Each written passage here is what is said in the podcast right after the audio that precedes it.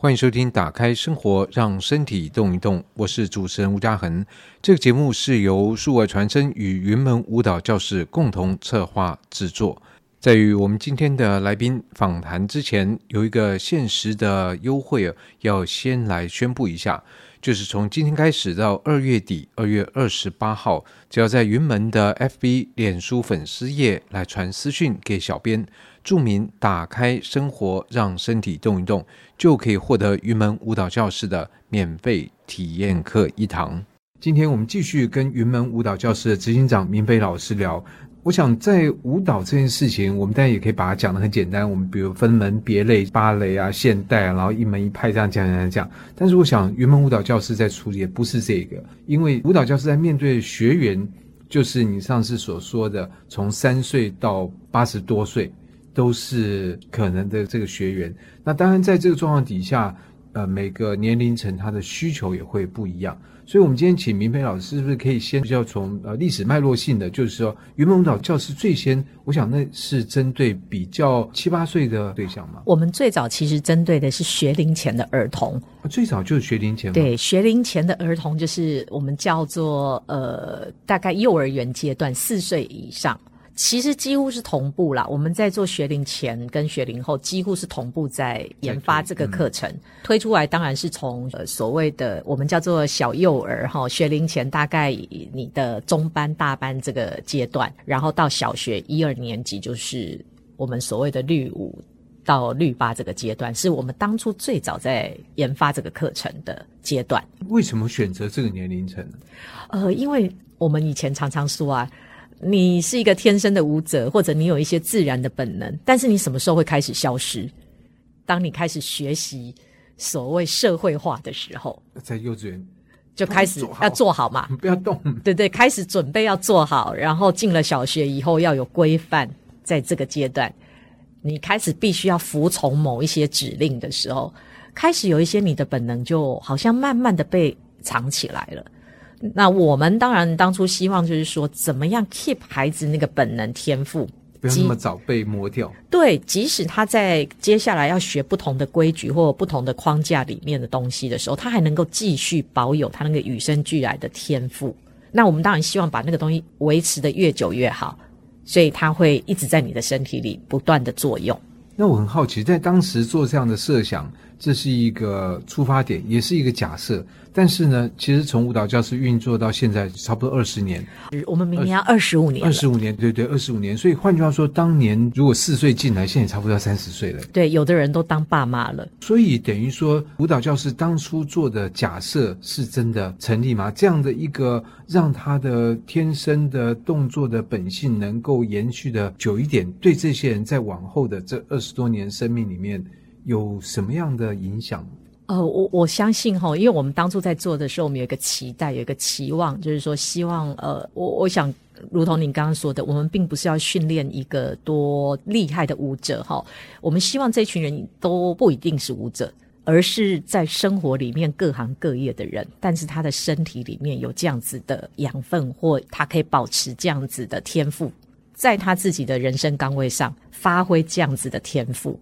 那我相信有看到是包括我们现在在看到这些所谓已经二十五到三十岁左右的这一群孩子，我想从孩子的口中，包括他们的父母亲口中来讲这个事，他们都一直认为说这个课程对、啊、当年的父母现在做祖父祖母真的，真的，他们都觉得影响很大。所以影响很大，就是说孩子可以真的一直保持对他身体的觉察跟敏感度。也因为他的觉察，他的同理更好，他们的人际关系都特别好。这个我相信。我就就讲一件事情，我记得在因为小朋友以前也上嘛，然后在下课前就是小朋友排队都要跟老师抱。哎，那这个是一个很简单的动作，其实我觉得了不起。原因是因为如果说你这个到国外，我们如果不是那个。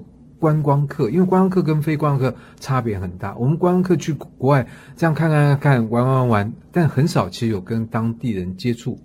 即使能接触，也不会是要一种社交性的接触。但是你会知道，在跟这个特别欧洲人，他会拥抱，而且麻烦是有时候有些地方是脸要碰两下，对对，三下。哦，每次碰到这个我都非常紧张，因为我不知道他会碰几下几下，然后整个人就变像木头一样。但是我相信云门这些孩子，他们从小拥抱习惯之后，那个影响是非常非常。我昨天其实遇到云门的孩子，大概三位男孩子，那几岁？现在都二十四岁左右，大概有人刚步入社会，然后有人刚大四。那三个大男孩哦，都长得很高大这样子，然后远远看到我，三个就像个小男孩一样，梆梆梆梆梆冲过来，然后第一个就是抱我。我旁边的朋友就说：“哇，这这些是是。”我说：“啊，他们都是云门小孩。”他们说：“他是你的学生吗？”我说：“是隔壁班的。”抱很远哦。对对对对对，然后很自然他就拥抱你，然后很像朋友一样，然后一路这样子搂着你，然后讲话，然后跟你分享他对身体的发现。包括有一个男孩就跟我说：“老师，我在学校竟然发现我很多的同学小时候都上过云门。”他说：“怎么那么奇怪？大家不讲的时候呢？”好像陌生人，他会一讲以后发现我们大家都一样，不，那就会有很多共通的经验。没错。然后我们昨天跟孩子相处一段时间，要回家了，要互相说拜拜的时候，其中一个男孩就说：“老师，我们要抱抱啊，没有抱抱不可以回家，一定要抱一下。”然后三个人很可爱，很像小朋友这样还排队，然后就是要跟老师抱完才可以回家。在现在我们这一代，其实我相信跟我们就是说，就是三十岁的父母，其实跟小孩的拥抱是很正常的。但是呢，其实在我相信，特别对林老师那一辈哦，什么拥抱这件事情，抱自己的爸妈，恐怕是不太不太存在的哦。我想，肢体接触还是一个很重要，在人跟人之间的一种信任跟情感的交流。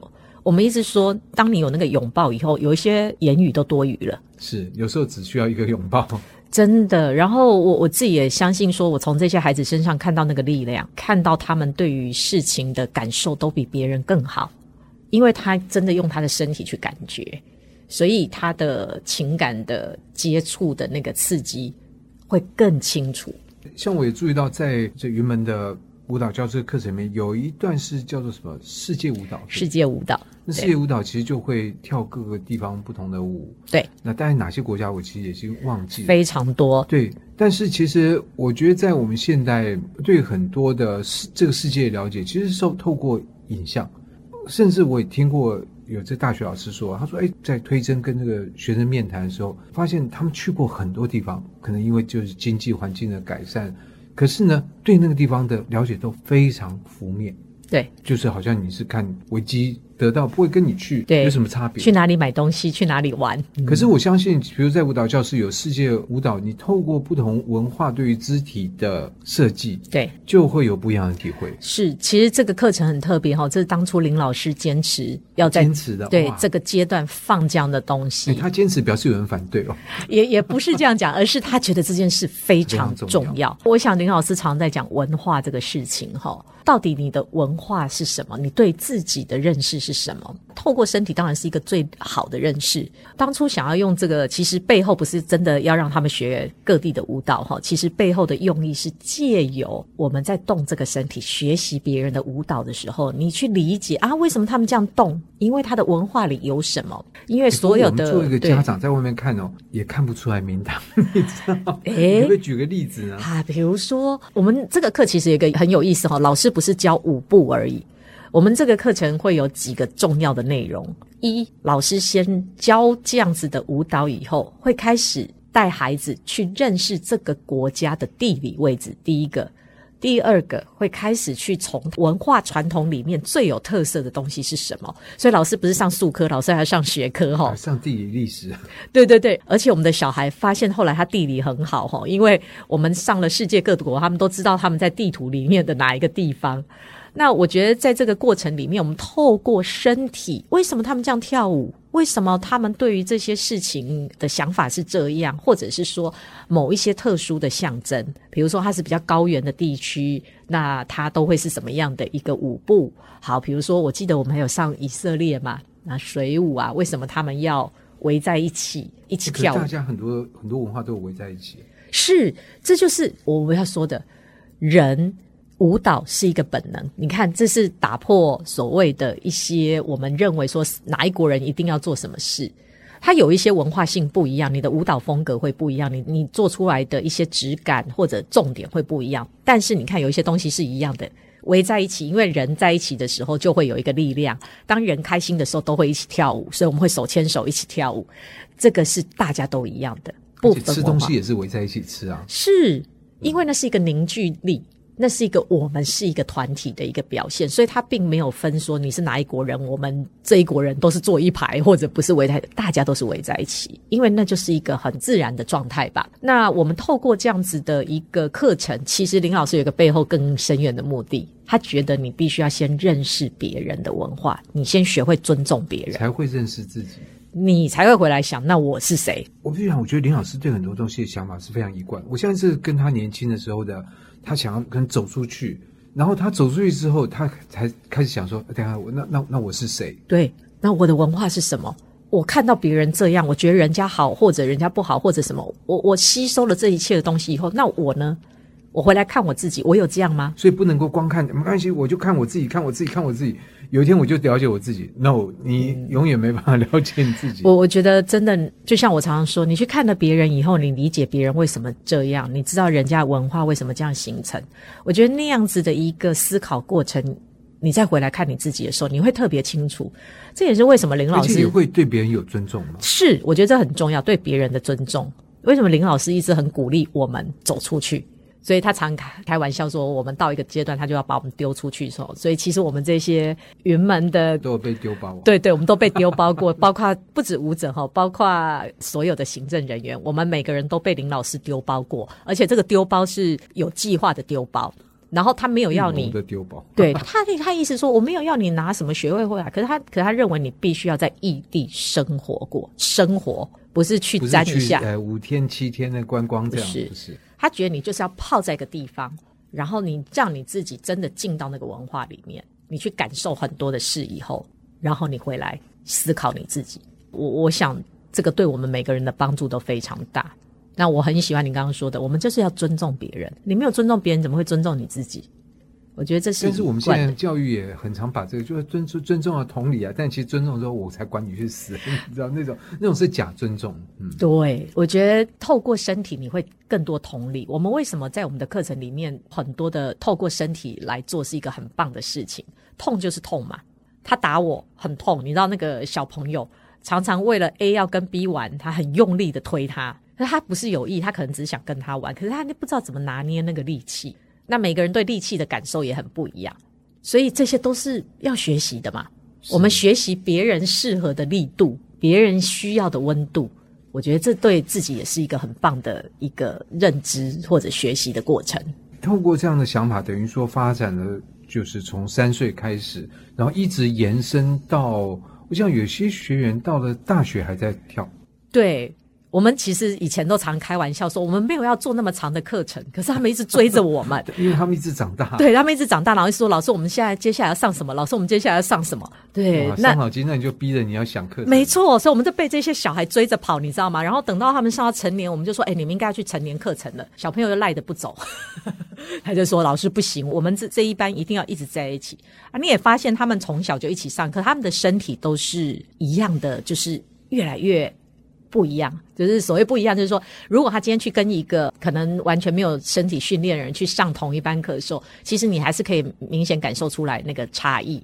所以这也为什么我们很多青少年到了一定程度以后，他上到比如说大学了，他进入社会，他们还是会 keep 那个班继续，因为他们身体已经累积了非常多的东西，所以他们觉得他们这个班就是想要从这个基础再继续往上。可是在这个过程里面，我记得也有像芭蕾的课程，就是那就是一个比较我们一般想象上舞蹈课的这种课程。其实这个课很有意思哈，在云门我们叫做肢体动能，我们也没有称它叫什么芭蕾舞、现代舞。原因是因为我们这并不是我们最想要在这个课程里面给大家的。这个课程我们也不对外开放。我们只开放给云门有上生活律动的孩子。插班就专插到这个班你。你没有上生活律动课，你就不能上这个课。那生活律动课是我们的主轴，是因为我们觉得它是从自然的身体出发，从你自己出发。不管你学任何技术，你都不能忘了你自己跟你的创意、你的本质。肢体动能只是我们给有一些孩子他想要更多的认识。然后他想要认识更多不一样类别的舞蹈。那我们也不是只有教什么芭蕾、现代啊，一般我们坊间认为这样。我们其实 mix 所有的东西，我们还是教他一个最综合的本质：怎么用身体、肌肉怎么运用，你的 alignment 是什么？这些很基础的东西，将来这些孩子要去任何地方学任何不同的舞蹈或任何东西，我们都希望它是最好的基础。另外，其实还有中国肢体。对，中国肢体这个，这个也很有意思。这个是接在世界舞蹈后面，其实它是跟世界舞蹈是同一个系列延续下来。就是我刚刚说的，先走出去看到别人，尊重别人以后回来想，那东方的这些肢体哲学、身体观是什么？那会不会很不一样？因为我听到像你们舞者讲，就是说那个，比如说芭蕾或者这种国外舞蹈，很多就是往上的，那中国就是往下的。我们大家看了很多的云门舞作，也可以看到，这就是往下的这样。没错。所以有时候上到这个阶段，小孩觉得很辛苦，对不对？那可以想见你们当年早上上中国肢体，下午上芭蕾。没错，这是所有舞蹈科系学生可能那个肌肉很很辛苦的地方。其实，呃，我觉得辛苦，你知道，我常常觉得说，有甜美的果实，都是因为前面有过辛苦，有深刻的感觉。你没有那些感觉，你就没有那个无敌甜美的那个瞬间。所以，这超市买到的水果不够甜，要自己上山去。哎，对对对，是不是更更觉得珍贵？嗯、其实，在东方的这肢体里面，我我自己觉得非常好的一个东西是，他教你往内看自己。我们往外探索完以后，你往内看自己，你知道你的身体的那个极限比你想象的还更多更远。你常觉得我不行，可是你的身体其实是可以。所以是我们的脑袋去限制。对，我们的脑袋都太告诉他说这个不行，这个可以。可是其实你的身体是是可以做到很多事情。然后你越做，比如说武侠小说里面不是练功嘛，对不对？你要蹲马步蹲一蹲，或者是走一走以后脚还要再绑沙袋，有没有让它更 heavy？那你就会练到更深层的肌肉，更里面的感觉。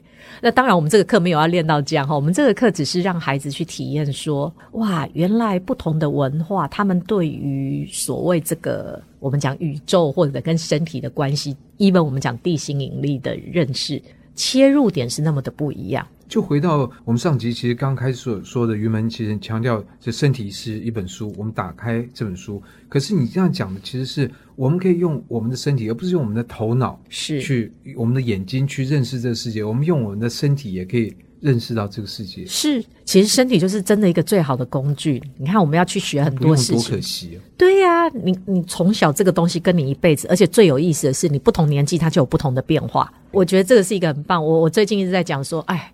身体就是一辈子的功课。所以你不觉得它是退化？哎、欸，我觉得它是就是变化，变化。哎，如果你不关照它，就退化了。就是有一种说，哎，从好到不好。但变化就是有可能变好，嗯、有可能变得不好，它就不一样。但如果你使用它，或者你正确的认识它，你让它发挥最好的效益，它就是会变好啊。